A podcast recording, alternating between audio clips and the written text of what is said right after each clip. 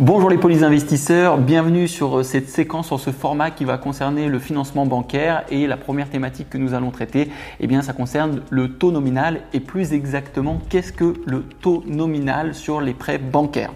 Eh bien, le taux nominal, finalement, c'est un taux qui est appliqué sur le prêt, qui va générer des intérêts et sur lequel la banque va gagner de l'argent ce taux d'intérêt-là, qui va le supporter? Eh bien vous, l'investisseur. Alors bien sûr, vous pourrez le, déduire de, votre, de vos charges euh, de prêt.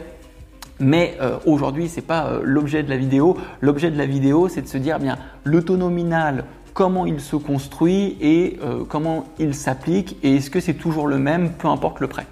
Alors la première information, c'est que le taux nominal dépend du prêt. Il y a certains prêts qui sont réglementés, sur lesquels les banques sont obligées d'appliquer finalement eh bien, le taux qui est proposé, prêt à taux zéro, euh, prêt concernant les, euh, les CEL, les prêts épargne logement, donc les comptes épargne logement, les prêts épargne logement.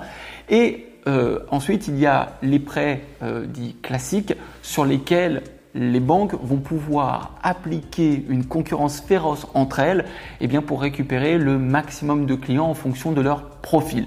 C'est-à-dire que les banques décident d'appliquer un taux en fonction de leur politique risque, de leur politique commerciale, qui vaut pour l'intégralité des clients, et puis pour certains clients qui leur semblent pertinents, de par le potentiel, de par la surface patrimoniale, eh bien elles vont décider de faire un effort supplémentaire pour dire aux clients venez avec moi, vous verrez, vous serez mieux.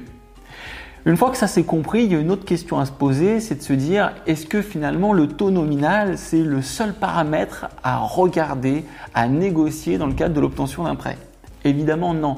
Le taux nominal s'inscrit dans un ensemble d'indicateurs qui va venir constituer le taux annuel effectif global, dont nous reparlerons plus tard, mais le taux annuel effectif global tient compte de l'assurance, des frais de dossier, des frais de garantie et du taux nominal.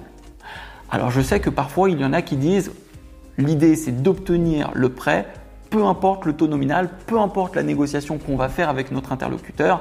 Je ne fais pas partie de ces personnes-là pour une raison qui est simple, hein, c'est que les euh, conseillers bancaires ont besoin de voir qu'à la fois vous comprenez ce que vous êtes en train euh, de négocier, ce que vous voulez obtenir et que vous n'êtes pas aux, abois, que vous n'êtes pas prêt à tout accepter.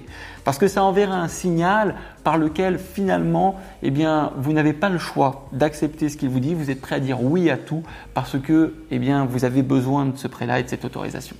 Donc vous comprenez bien qu'il y a une vraie vigilance à créer une vraie relation avec le conseiller bancaire et en même temps, eh bien, de ne pas tout accepter et de négocier. Maintenant que ça s'est dit, comment on négocie euh, le prêt bancaire et qu'est-ce qu'on peut négocier? Eh bien, c'est le sujet de notre prochaine vidéo.